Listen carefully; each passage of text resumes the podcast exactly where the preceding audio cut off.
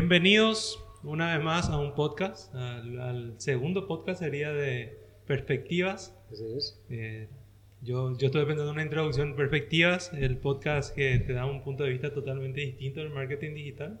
Vamos innovando las entradas. Y acá estamos, estamos agregando más cosas. Sí. Exacto. ¿Qué tal vos? ¿Cómo te va? Muy bien. Aquí de nuevo, la segunda semana de nuestro proyectito, nuestro pequeño sueño. Y hoy yo personalmente contento, porque la verdad es que eh, nos acompaña hoy Ernesto, que más allá del profesional que es, que nos, nos, eh, nos dirá, bueno, ya nos conocemos de hace un tiempo y me hace especial ilusión tenerte como primer invitado de nuestro sueño, perspectivas aquí. Y, para charlar contigo hoy. O sea, que nada mejor que, que te presentes tú antes y, luego charlamos de nuestras cosas, ¿vale? Bueno, bueno, gracias Gustavo, gracias Ángel. Para mí un placer realmente poder ser acá el primer invitado de ustedes al, al podcast. Un poco este proyecto que yo hace, hace mucho sé que Gustavo lo quería implementar. Y bueno, en realidad que no, no tengo muchas ganas de presentarme largo, así que voy a, a lo primero que voy a decir que soy un tipo bastante productivo, tengo cinco hijos, que es la parte más, más importante, es lo que siempre la gente te dice que loco estás, ¿verdad? Eh, soy de, base, formación eh, ingeniero en informática, después estudié marketing digital, hice también una especialización en administración de empresas, bueno, y finalmente lo que me apasiona un poco que es el, neuromarketing, ¿verdad? Las, las neurociencias. Hoy me toca estar como gerente de marketing e innovación en el grupo Raíces, una empresa muy importante del sector de, real estate, ¿verdad? Así que casado hace 18 años eh, con Laura, tengo cinco chicos. Y bueno, ese soy yo, amante de los chocolates también. Eso es cierto. Una serie de consecuciones, tus hijos y tu carrera profesional y tu mujer.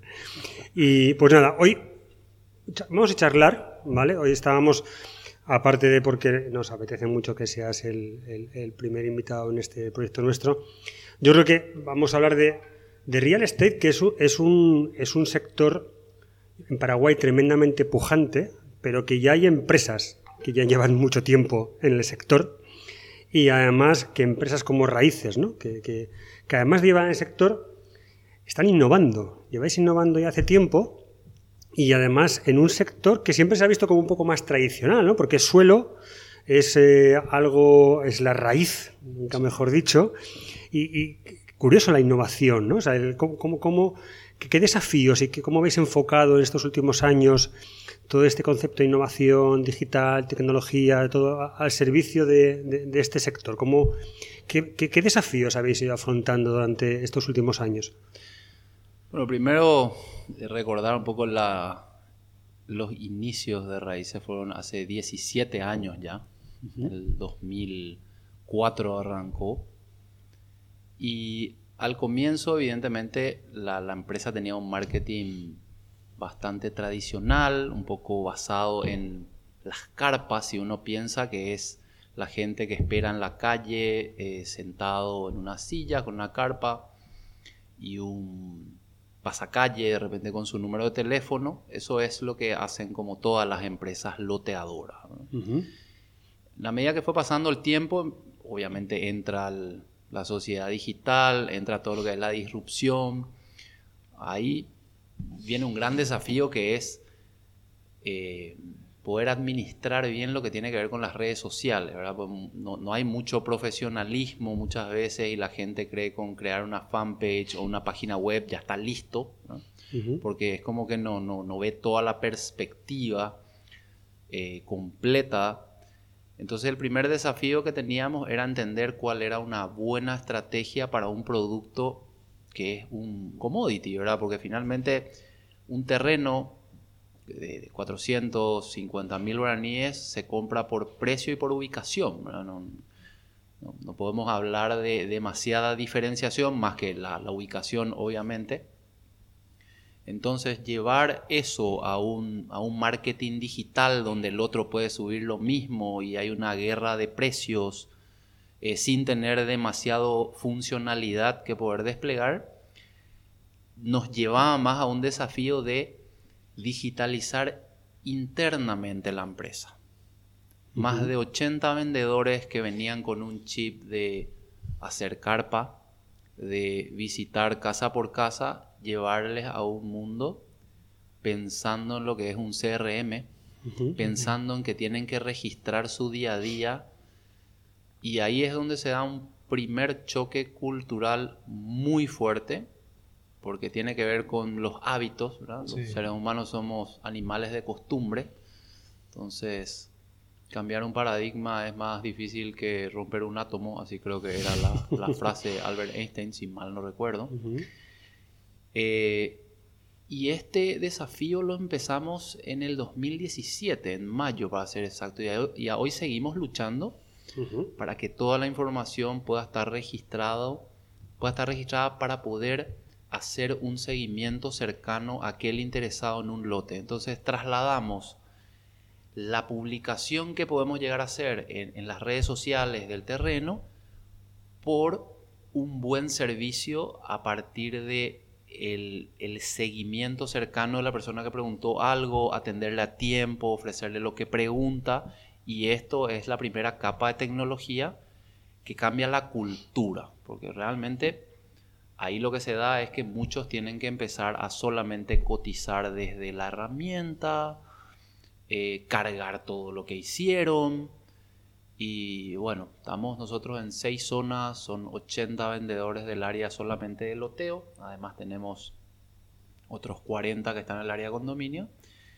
Y, ese fue el primer desafío muy grande, que a nivel de, real estate es un gran paso porque formalizar el proceso de venta eh, es algo bastante complejo si pensamos en la idiosincrasia tradicional del sector. Ya, sí. comprensible. Me imagino que es algo que, que estamos y que seguimos luchando, es algo que en un sentido lo, lo, están haciendo, pero es algo que nosotros también, y que el público en Paraguay en sí, seguimos luchando para, para valorar. Eh, y esto es un tema mucho de los comerciales, ¿verdad? Porque el comercial recibe un contacto y, y después de ese contacto, si no le hizo el seguimiento, se le pierde, se fue el contacto. Y muchas veces un CRM o una nueva una buena estructuración o un orden de seguimiento y demás cambia totalmente. Y, el tema es que son contactos que se pagan eh, digital son contactos que pagamos que muchas veces cuesta un dólar 7.000 guaraníes. Ojalá. Y, muchas veces cuesta más, ¿verdad? ¿Y qué ocurre? Que son contactos que en un sentido hay que valorarlo uno, cada uno como tal y hay que hacer el seguimiento y, y eso transformar en la mente del comercial es una lucha. Antes hablabas de un cambio cultural de los comerciales interno, pero también no olvidemos, como decías, la gente iba a las carpas sí. y la gente se aproximaba a algo físico. Entonces también ¿Cómo se desde el punto de vista del cliente, no solamente de la, empresa, ¿cómo habéis notado eso? Es decir, que la gente tenga otros puntos de contacto con vosotros, que cuando quiero un condominio, un loteo, me puedo dirigir, no tengo que esperar a que esté la carpa. ¿Cómo, habéis notado eso? ¿Cómo habéis notado ese cambio también cultural que poco a poco, lógicamente el año pasado, pues tuvo que explotar porque no quedaba otra? Pero ¿cómo, se cómo notasteis también eso? ¿Cómo el, un, el, perfil de cliente cambió, eh, empezó a entrar otro tipo de cliente distinto que no hacía falta que se moviese la carpa. ¿Notasteis ahí también cambios? Bueno, si nosotros separamos el, en el embudo de conversión lo que tiene que ver con la parte de atraer la atención de, de las personas. Antes lo hacíamos con una carpa. Internet llegó a la mano de todo el mundo. La telefonía móvil en este país es un bien que todo el mundo tiene y llegar a través de ese medio se nos hizo muy fácil, ¿verdad? Porque es como que está democratizado el teléfono celular en este país. Como en loteo hablamos de que es un producto bastante noble, estamos hablando del precio y la ubicación, no es mucho lo que uno tiene que comunicar, la gente puede llegar a interesarse por algo entendiendo que puede pagar una cuota y que está en un lugar que le apetece, sin hablar de muchas más funcionalidades. Y tuvimos una, y seguimos teniendo una respuesta muy grande del mercado que, como también es gratis preguntar, obviamente entran muchísimos contactos, miles, curiosos. Miles de contactos lo bueno es que este proceso interno organizado hace que se le pueda responder y se, pueda hacer todo un seguimiento. Pero hay una realidad dentro del proceso de venta en lo que tiene que ver con eh, que el, cliente o el potencial cliente tome el interés, pregunte dónde queda, pida la ubicación, pida el plano, eh, pregunta algunas cosas, es como el primer paso nomás. Hay un paso que lo intentamos de alguna manera nosotros automatizar porque implementamos un GIS, que era a la hora de hacer la demo del producto. Este es un producto que hay que ir a pisar. Entonces lo que hicimos en su momento fue implementar un poco lo que tiene que ver con, los mapas satelitales y una plataforma GIS para poder tener de manera muy simple ahí los precios, simplemente tocando el plano que salga el precio. Entonces que que sea una, una demo muy friendly para la persona, haciendo un zoom. Y eso como que empujaba un poco más el funnel hacia abajo, que la persona iba generando más interés, pedía una propuesta, entendía. Pero indefectiblemente ese cliente después sí o sí tenía que terminar yendo al, al loteo para pisar o para ver. Son excepciones las que tuvimos excepciones buenas que compraron sobre plano, ¿verdad? Personas que de repente estaban lejos y no se podían ir, pero hoy por hoy eh, el proceso de preventa en la parte de arriba del funnel se hizo totalmente digital. ¿Tú, lo ves, lejano la, transacción electrónica, el hecho de que la gente compre directamente eh, lotes o condominios directamente a través de de una plataforma de pago electrónica o crees que es algo real y que puede un poco evitarse el hecho que la gente vaya a visitarlo. ¿Crees que es factible en el futuro más, más cercano o cómo lo ves? Yo creo que en los siguientes 10 años van a cambiar van a cambiar muchas cosas que tienen que ver con el comercio electrónico. El primer problema que nosotros tenemos si hoy quisiéramos realizar una transacción electrónica legal es la falta de adopción de firma digital, que es el medio que legalmente te avala en vez de firmar de puño y letra un contrato de compra-venta. Entonces, de cualquier manera, tiene que existir ahí un, eh, un contacto físico. Si nosotros tuviéramos que pensar tal vez en las generaciones de hoy que compran más las cosas, me atrevo a decir que más de uno va a querer comprar sobre plano, viendo una foto y no va a tener tanto miedo de hacer el pago de manera digital, pero faltaría ese pedazo eh, de la formalización del contrato de compra-venta, que si me preguntaba a mí, tal vez se le puede enviar por courier, pero veo una, eh, un, grupo de gente que está cada vez más habituado a usar Internet y seguramente comprar eh, por Internet tampoco va a ser diferente. perfecto. Yo, yo, sigo lanzando preguntas. Tú, si quieres, arranca. ¿eh? pero para mí creo que ahí, ahí mi consulta sería ¿qué, porcentaje más bien a nivel de... existe todavía ese público que es el que quiere comprar, tocar, porque al final es un público más antiguo, me imagino. Mira, eh, más del 90% quiere pisar. O sea, comprar un terreno es comprar, es casarte, básicamente. Estamos hablando de una relación a 10 años. Vos no, no haces algo a 10 años a la ligera. No todos los días te compras un terreno, no todos los días te compras una casa. Entonces sí o sí la persona quiere ir a ver, aparte ver el terreno si es bajo. Y imagínate que hace poco tuvimos un caso en Santa Rosa de la Guaral donde un par de, personas eh, venían caminando por la ruta, dos personas invidentes, y venían al lanzamiento de un loteo nuestro una, una de las, ambas personas enseñan en un colegio para gente invidente y ellos terminaron viendo en los terrenos. Eh, el señor tenía en realidad una baja visión casi mínima, ahora la señora era totalmente invidente. Y ellos recorrieron el loteo, fueron entendiendo qué cantidad de metros había entre la ruta y el terreno que estaban eligiendo y terminaron comprando, comprando los lotes. Eh, estamos hablando de que las personas en este caso están apostando por, por, un futuro, por una inversión en un terreno, lo sólida que es esta, esta inversión, porque la tierra es muy noble, ¿verdad? y, y, estas dos personas confían, confían eh, terriblemente en, lo que tiene que ver con lo que ellos sintieron y pisaron, ¿verdad? Imagínate lo fuerte que es que una persona vino y de igual manera compró esa tierra, ¿verdad?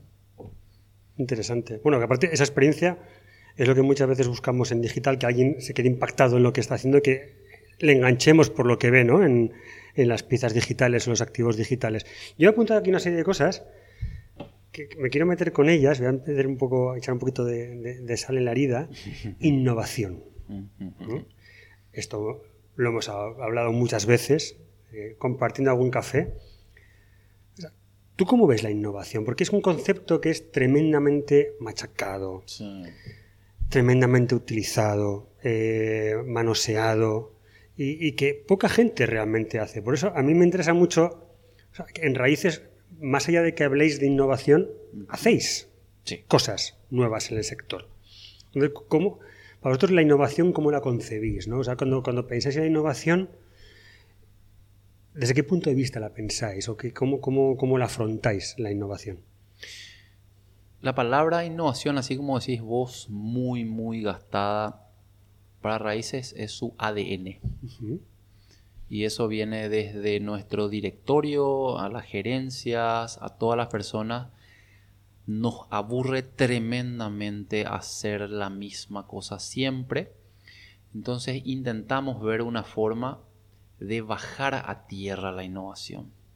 Y si te tengo que hablar de, los productos, eh, de los proyectos, de los barrios cerrados, la innovación viene por todo el diseño urbanístico, los amenities, en breve vamos a, lanzar un proyecto nuevo que tiene algo que no tiene ningún proyecto como lo hicimos en el 2012. Eh, lo que tiene que ver con, con los servicios en sí. Eh, por darte un ejemplo, hace poco creamos un, una oficina, camión, o sea, dentro de, de... porque, porque fue así. Dentro del proceso, la carpa es lo que originalmente existía para poder esperarle al cliente. Dimos un pasito, compramos unos contenedores, les pusimos vidrio, algunos muebles, hicimos el 2.0 de la carpa, ya era un poco más lindo, con aire acondicionado, pero era fijo.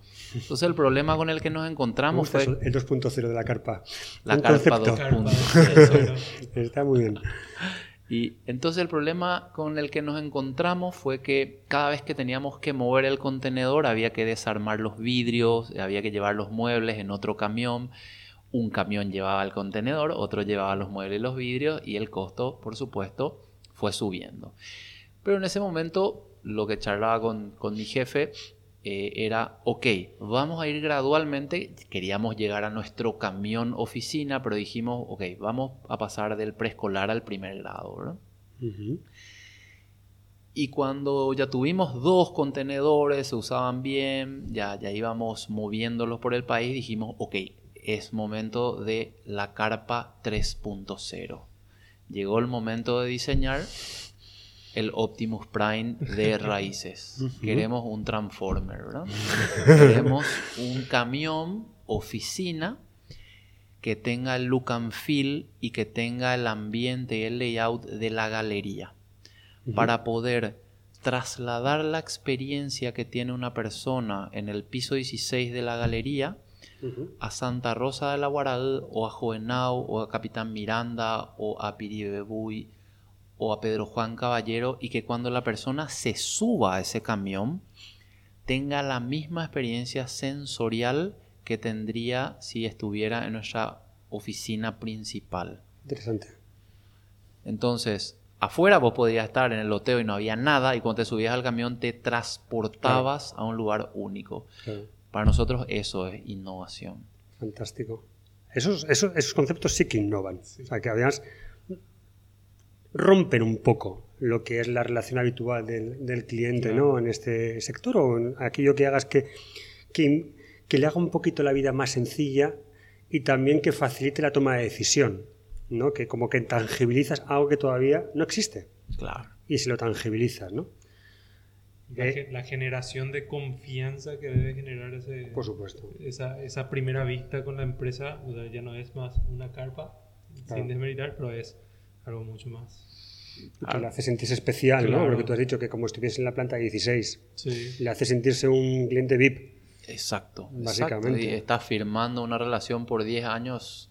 Antes lo hacíamos sobre el capó de un auto o en una mesita y, o, en algún lugar y se merecen nuestros clientes hacerlo en un lugar memorable. Tal cual.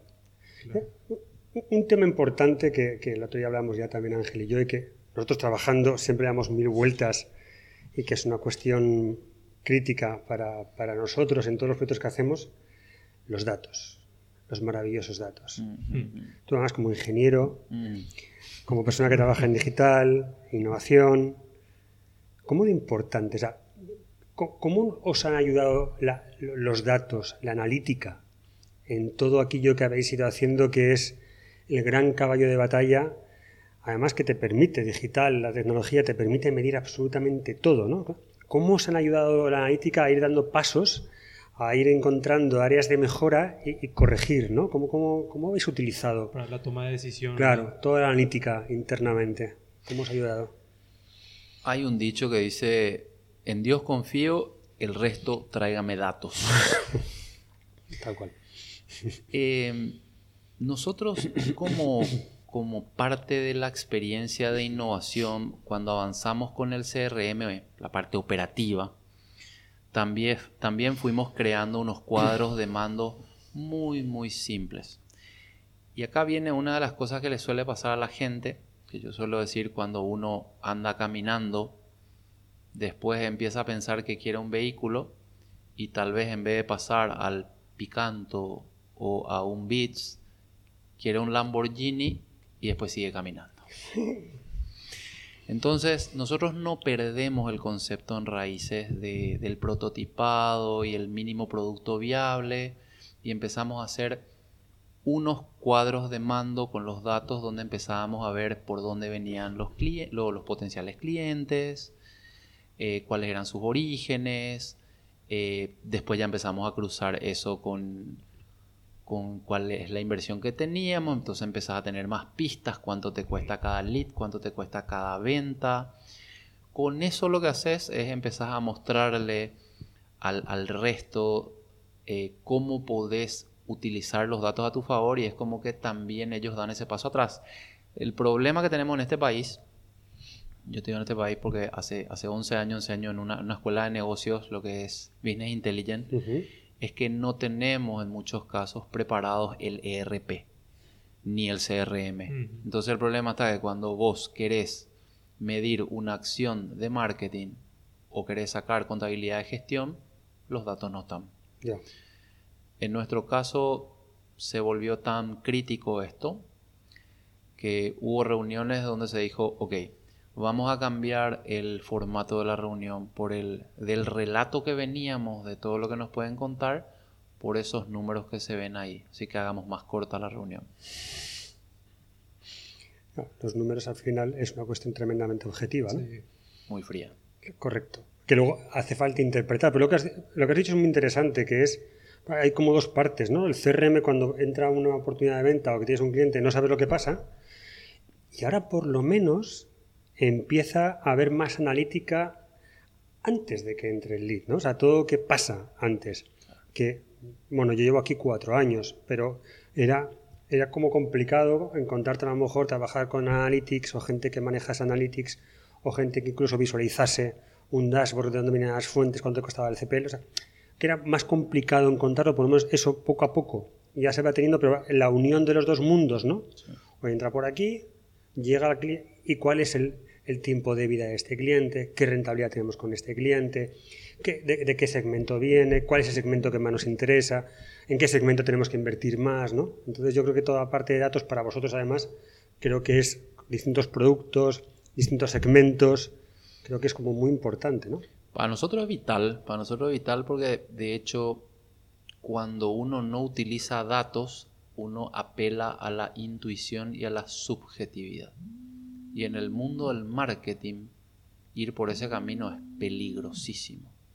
Peligrosísimo porque podemos entrar nosotros en discusiones como no, no me genera nada, no me evoca el sentimiento que espero, esa foto no me llama, y, y, frases como esa que a las personas de por ahí somos un poco más numéricas, un poco más lógicas, sin significar que no somos emocionales, porque todos somos emocionales, mm. la discusión se hace eterna. Mm. Entonces, el dato mata intuición y opinión. Sí. Correcto. Correcto. Yo, hay una cosa que, te gustaría preguntar, porque Ángel y yo eh, hablamos, permanentemente ¿no? sobre el sector, el marketing digital en, Paraguay. Entonces ahí nosotros tenemos nuestros puntos de vista, pero queremos saber desde el punto de vista de un cliente, de alguien que, pues, que está de la otra parte, nosotros somos el, el mal, pero el que está de la otra parte, el que contrata esos servicios, el que busca profesionales, el que analiza el sector, el que analiza cómo ha ido evolucionando el marketing digital y que necesita además ese nuevo canal de una forma urgente, porque al final es no es que sea un hábito que se ha instalado durante el año pasado, el año pasado se potenció, pero es que hay gente que ya no va a visitar nunca más un sitio físico y van a ser potenciales clientes dentro de cinco o seis años. ¿Cómo ves tú el, sector de marketing digital en, en, Paraguay? ¿Cómo, cómo, cuál es tu valoración al respecto? ¿Cómo lo, ¿Cómo lo ves desde el punto de vista del cliente? Bueno, primero que veo que hay muy pocas y contadas con, con, los dedos de una mano empresas que de verdad conozcan a profundidad el marketing digital y se enfoquen. El mundo del marketing digital es demasiado grande, demasiado grande. Y creo que el primer error que cometen muchas empresas o casi todas del, del marketing digital es que no se sientan a explicarle al cliente el abanico de cosas. Es como decirle, ok, yo tengo un barrio cerrado que tiene 10 partes.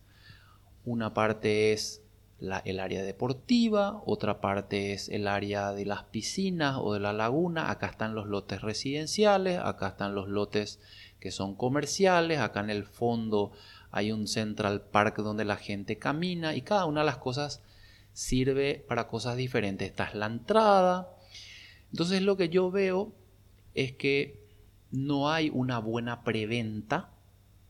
Eso se puede dar porque las empresas van y venden directamente la táctica. Van y te dicen, ok, una página web, ok, una fanpage. Ok, entonces, ¿qué es lo que falta para mí? Falta que alguien se siente, tome nota, te pregunte qué necesitas, de ahí te diga, ok, te voy a traer una estrategia integral y cuando te presente te hago una venta consultiva. Realmente vos lo que necesitas es, en base a lo que me comentaste, yo te recomiendo que hagas una estrategia utilizando esto y vaya más allá de la táctica. El problema que yo veo que todos se van a la táctica. O sea, es el flyer, es directamente la fanpage, hacer una campaña de tráfico, hacer una campaña de leads que muchas veces ni siquiera está conectada con el CRM, pero a nadie le preocupa, entonces depende de que alguien baje y que ese alguien baje sea responsable, ¿verdad? Y en la medida que la conversación entre el cliente y el que da el servicio sea pobre en cuanto a conocimiento, el fracaso es asegurado. Si otra vez le ponemos una capa de complejidad que el cliente no está muy seguro qué es lo que necesita, peor. Si le ponemos otra capa que el cliente no tiene un CRM, peor aún. Y si ponemos otra que no tiene ningún tipo de datos para luego medir y poder decirte, mira, finalmente de los 100 leads que entraron, se vendieron dos, peor. Entonces, todas esas capas de la cebolla van haciendo que el servicio, y una vez leían un libro, que el, el profesional más cambiado en una empresa que dura en promedio 18 meses es el gerente de marketing, ¿verdad? Y por suerte, bueno, yo meto innovación también, ¿verdad? Si me dejan un rato más. Aumenta la expectativa. Aumento la expectativa, ¿verdad? Pero acá las empresas de marketing, el problema es que quieren hacer todo. Ese es otro problema grave. hoy hace, no, hoy te hacen un poco de, eventos, te hacen BTL, eh, te hacen creatividad y mañana son todos expertos en marketing digital y bueno, entendés cómo. Y ellos creen que son las redes sociales, unos flyers, y es un mundo que no tiene nada que ver con eso. Hmm. Correcto, correcto. Gran parte tiene que ver mucho de, la, de cómo las empresas que ofrecen ese servicio eh, capacitan, porque al final gran trabajo que hacemos normalmente es capacitar al cliente, decirle, mira, esto es lo que te sirve, y como decís, mostrar el abanico, ¿verdad? Pero muchos, no. Eh, bueno, necesitas redes sociales y está. Y lo que creo que hay más aquí es, creo que algo que vemos hay más es eh, negocios o empresas de redes sociales. Sí, porque yo creo que sigue primando mucho lo externo, es decir, lo visual. Yo, hablando con un colega estos días, súper capaz, que un día lo, vamos a tener aquí además, hablábamos ¿no? de un proyecto que ahora mismo estamos vamos, a, vamos a afrontar en España y que es, una es un pedazo de, startup, y lo que ellos buscan es, pura, es a base de tecnología comenzar a identificar clientes potenciales. Entonces, hablando otro día, digo, mira, el proyecto tal, y me dice, joder, las redes sociales todavía no tienen una identidad definida. Y pues que es otra división, o sea, que no, no es un tema de redes sociales, es el concepto todavía, ¿no? Y él mismo decía, claro, es que detrás hay, detrás hay mucho, detrás hay mucha cosa maciza, ¿no? Entonces, todavía seguimos muy pendientes, nos pasa con clientes, las redes sociales y los seguidores, que esto es un llamamiento que tenemos Ángel y yo, que otro día decimos que no nos van a escuchar desde Facebook, pero estamos pidiendo por favor que quiten el tema de los seguidores, como tal, en términos de... Esto es una cosa nuestra. En términos de números, que queremos que los clustericen, que los clientes tengáis clusters, pero no números para que nos dejen de volver locos con que quieren más seguidores. Es una idea nuestra. Es una cosa que tenemos aquí los viernes por la tarde, que vamos a hacer un, frente común para que quiten los seguidores. y la vamos a robar a más Es una cosa nuestra. Pero creo que están, seguimos muy pendientes todavía de lo visual, sin, sin, hablar del producto también en sí, cómo unir el producto con la, con la comunicación digital y con el crecimiento, ¿no? Que las dos tienen que ir unidas producto sin comunicación es complicado, comunicación sin producto también es muy complicado. Y muchas veces queremos suplir con buenas imágenes, con buenos flyers, con, buenas, con cosas bonitas, a lo mejor lo que no existe detrás, ¿no? Claro, claro, claro. Y se vuelve casi una moda, ¿verdad? El tema es que todos buscan la receta mágica muchas veces de que aparece un flyer que es tan espectacular que ¡pum! vendiste, ¿verdad? Eso no existe. Eso solamente existe en Disney. Eh, lástima para todos los que creen que alguien con la función de community manager va, o estratega digital va a poder suplantar a los comerciales. Correcto. El área de marketing digital lo que tiene que hacer es atraer leads, captar su atención, darle la primera información, nutrir un poco más la información y pasarle el palo de la posta al comercial, que ese es otro problema que tenemos. Los comerciales están muchas veces divorciados del proceso y ellos creen que es una tarea de marketing. Yo lo que tienen que entender es que trabajamos en conjunto, en una parte del funnel le pasamos el palo donde ellos tienen que seguir el proceso, mostrarle al cliente y registrar finalmente al cliente por qué no compró, porque para la próxima campaña, si él registró bien los datos, le podemos volver a impactar. Hmm. Si no, no podemos adivinar. Has tocado un tema súper interesante, porque muchas veces lo que sucede es que desde marketing o desde la agencia no hablamos en, términos de negocio. Muy importante, o sea, eh, por eso existe ese divorcio muchas veces entre los departamentos de ventas y, marketing, llámese agencia, llámese departamento, ¿no? Que muchas veces no hablamos el, el, idioma del negocio y hablamos de, yo qué sé, de conceptos, de alcance, awareness, de cosas así, que lo que dice luego, oye, que yo quiero vender. Que yo quiero vender. Consígueme oportunidades de venta. Déjate de awareness, déjate de historias, no me hables de esas cosas. Entonces, eso lo puedes hablar en la cocina de tu agencia, o la cocina del departamento, pero creo que muchas veces potenciamos también ese divorcio con, comercial. Y comercial sin marketing no existe, marketing sin comercial no existe.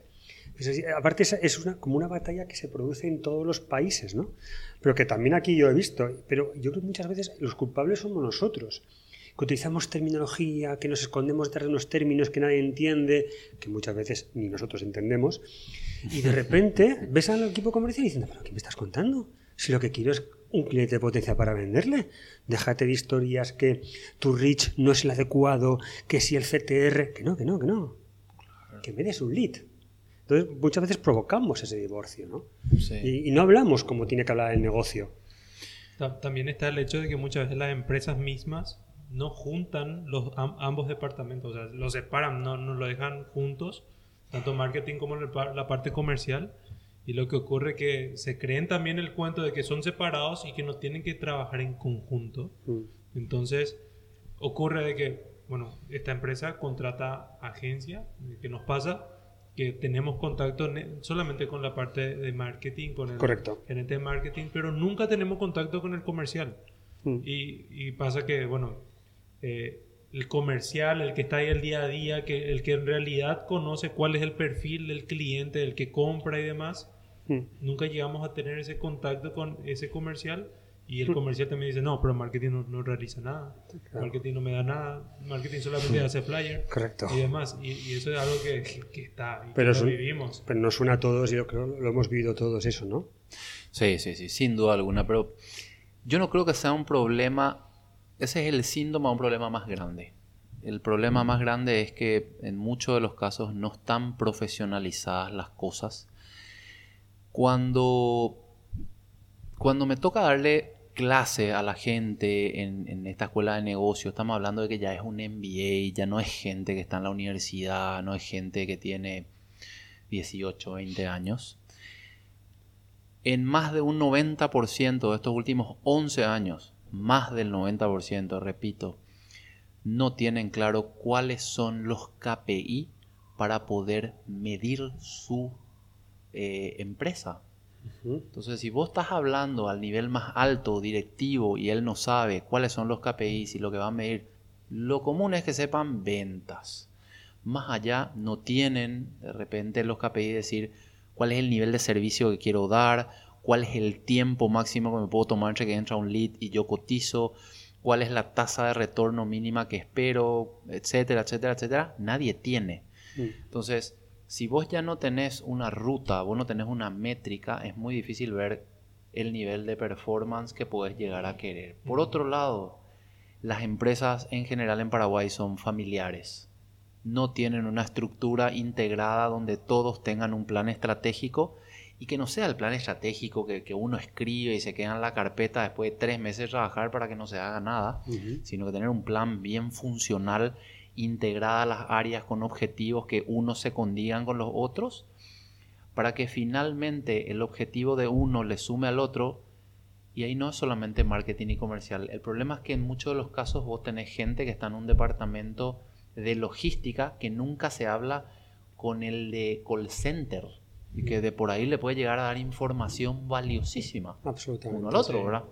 Absolutamente. Importantísimo eso, porque además marketing muchas veces nos olvidamos que no tenemos un contacto directo con el cliente, sino que el que tiene un contacto directo con el cliente es el call center, es el comercial, es aquella gente, es el de personal de, de, recobros, la gente que, que está todo el día escuchando al cliente y que muchas veces metemos mapas de calor, analítica en las páginas para entender al usuario, cuando la voz del usuario la tenemos ¿no? en el call center, que es donde realmente tenemos todas las grabaciones, llaman para comprar, llaman para quejarse, llaman porque no pueden pagar.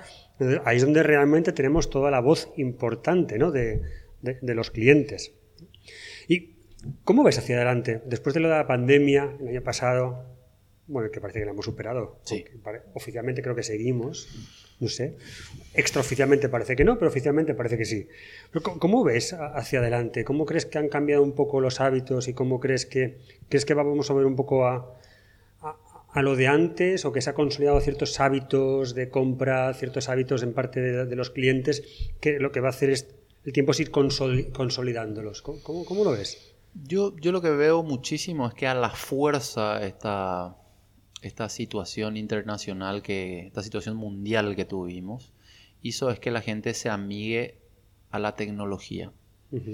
El que antes de por ahí era impensado que te haga una transferencia para hacer un pago, hoy lo hace porque no le quedó otra. El que antes te iba a decir que no iba a querer hacer un Zoom para que le, muestres tu proyecto en unos inicios para después hacer una reunión o una segunda reunión y después ir a ver allá, también lo va a aceptar.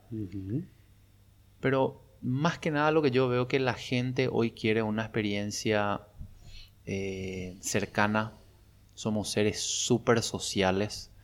Entonces buscar ese espacio, cierto, la tecnología se implantó a la fuerza, pero yo particularmente creo que tenemos que aprovechar lo más posible eh, la cercanía, porque la gente busca conectarse con los otros. Nunca la tecnología ni los medios digitales van a suplantar el contacto con una persona. Tal cual. eso lleva a un tema importante, ¿no? O sea, que hay muchos canales para contactar con el cliente. O sea, que al final lo que pasó el año pasado es que todo era digital y antes casi nada era digital. Y ahora parece que otra vez el contacto personal. Lo importante es que entendamos que no todo el mundo se comporta igual.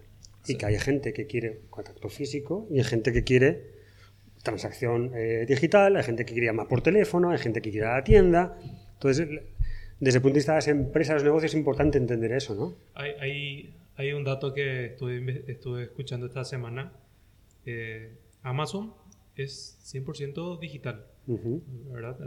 Es un marketplace, es 100% digital.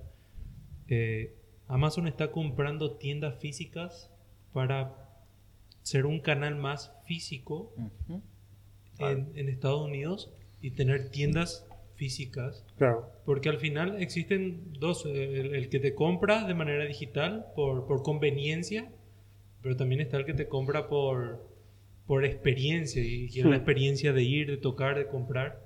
Y bueno, Fíjate, es interesante porque ya tienen tiendas y lo que hacen es trasladar la experiencia digital a la tienda. Llevan unos pilotos, entonces tú llegas logueado, entras, compras y te vas y te lo cargan directamente a tu cuenta de Amazon. Tal cual. O sea, no hay interrelación con nadie, pero tú, lo que tú dices, quiero tocar el producto, quiero palparlo. Lo que sucede es que quizás va ahí un poco más desapareciendo la asistencia personal en ese medio y tú te vas a hacer las compras en un sitio físico y ya está. A lo mejor vas a un día a comprar un lote y es únicamente a través de una pantalla táctil y te encuentras con mm, respondiendo preguntas. Con inteligencia artificial. Correcto. ¿Sabes? Entonces, no es una cuestión ya de suplantar al ser humano, porque no creo que tampoco sea eso, pero que habrá experiencias que sean enteramente digitales, incluso en entornos físicos, ¿no? Como en este caso. Sí. Yo creo que el tener muchos canales, porque cuando hablamos nosotros también de las estrategias es y, no solamente redes, y no solamente es Google, y, no solamente es LinkedIn, no solamente es Twitter, no solamente es automatización, no solamente es eh, programática, es que depende, cada cliente se comporta de una forma distinta, ¿no? Y si hay gente que quiere ver un lote, pues habrá que ponerle el sitio para que vaya a ver el lote. Claro, yo ahí lo que creo es que el, el desafío es entender bien cuál parte de la cadena de valor podemos automatizar y debemos automatizar y cuál parte hay que dejar que siga siendo tradicional. Nosotros ahora estamos trabajando mucho en el servicio de postventa, estamos renovando nuestras plataformas y en breve vamos a sacar un servicio de vuelta innovador y vamos a ser los primeros en algo que está relacionado a los pagos, pero ya después te contaré. Eh, pensando en ese cliente que necesita que le facilitemos la vida. Nosotros tenemos que utilizar lo digital para facilitarle la vida a la gente en vez de pensar en nosotros, en nuestra vanidad, en todas las vanity metrics, ¿verdad? Que es cuántos likes tengo, cuántos followers tengo, porque finalmente uno compra una marca y no por eso le da me gusta. Correcto. O sea, eh, yo no tengo 32 mil me gusta de por ahí de todos mis clientes, pero sí tengo 32 mil clientes, ¿verdad? Gracias, en esto puedo decir esas cosas. Correctísimo. No, podemos estar más de acuerdo. Así es. Pues, eh, no sé, ¿alguna cosa más, eh, Ángel? Y bueno, por, por, mi parte creo que yo estamos bastante bien con la charla y con las preguntas, porque al final nos viene a ayudar con, con este tema de educar, ¿verdad? Y una última cosa que les comento, un experimento lindo que estamos haciendo. Sí. Muchas veces lo que nos pasa es que le contactamos a las personas cuando queremos que compren y cuando compran nos olvidamos un poco de ellos. Nos pasa, ¿verdad? La postventa. Hace un tiempo implementamos nosotros a través de WhatsApp felicitarle a todos nuestros clientes y estamos enviando mil felicitaciones por mes porque son los que le toca todos los días. Le enviamos, hola Gustavo, felicidades por tu cumpleaños, hola Ángel, te deseamos. Y estamos teniendo una tasa de retorno de respuesta del 30%. Nos responden. Y de lectura de más del 90%. Yo creo que el 100 lee, porque a todos les gusta leer en su cumpleaños una felicitación, pero por ahí no tienen configurado. Y los mensajes que nos dejan a través de ese canal todo lo que te dicen es impresionante, o sea, como, como las personas también están esperando que le contactemos a través de los canales digitales para algo diferente que no sea siempre venderles. Fantástico. Me parece como corolario de la, de la charla, me parece fantástico cómo preocuparse por el cliente más allá de la, de la venta, ¿no? Los canales digitales en pos del cliente. Correctísimo. Qué bueno. Me parece un cierre, un broche Estupendísimo. Ernesto, de verdad que muchísimas gracias por compartir este tiempo con nosotros, que sabemos que también está hasta, arriba, y el habernos dedicado este tiempecito a nosotros, la verdad es que te lo, agradecemos y que nos acompañe este hueco, en este rincón, que, queremos que sea este tipo de charlas, ¿no? de, conocer mucho más otros puntos de vista y de charlar con profesionales que realmente conocen de, lo que, de su sector y, y de lo que están hablando. ¿no? O sea que de verdad, muchísimas gracias por, acompañarnos. Muchas gracias a ustedes por el, por el espacio. Bueno, les deseo el mayor de los éxitos en este podcast, que no, no dudo que, que, va a ir muy bien. Así que gracias. Vamos a ir construyéndolo poco a poco. De a poco ahí. Y nada. Y, la semana que viene, otra cosa más. Así Hablaremos un poco más de e-commerce, ¿no? Así la semana que viene. O sea que nada. Ernesto, muchísimas gracias. Que tengas un buen fin de semana largo a disfrutarlo, a descansar con la familia y te deseamos el, mayor de los éxitos en todo y en esa faceta también de experto en neuromarketing que tienes muchísimo que enseñar. Muchísimas gracias y bueno, hasta pronto. Muchas gracias, Hasta pronto.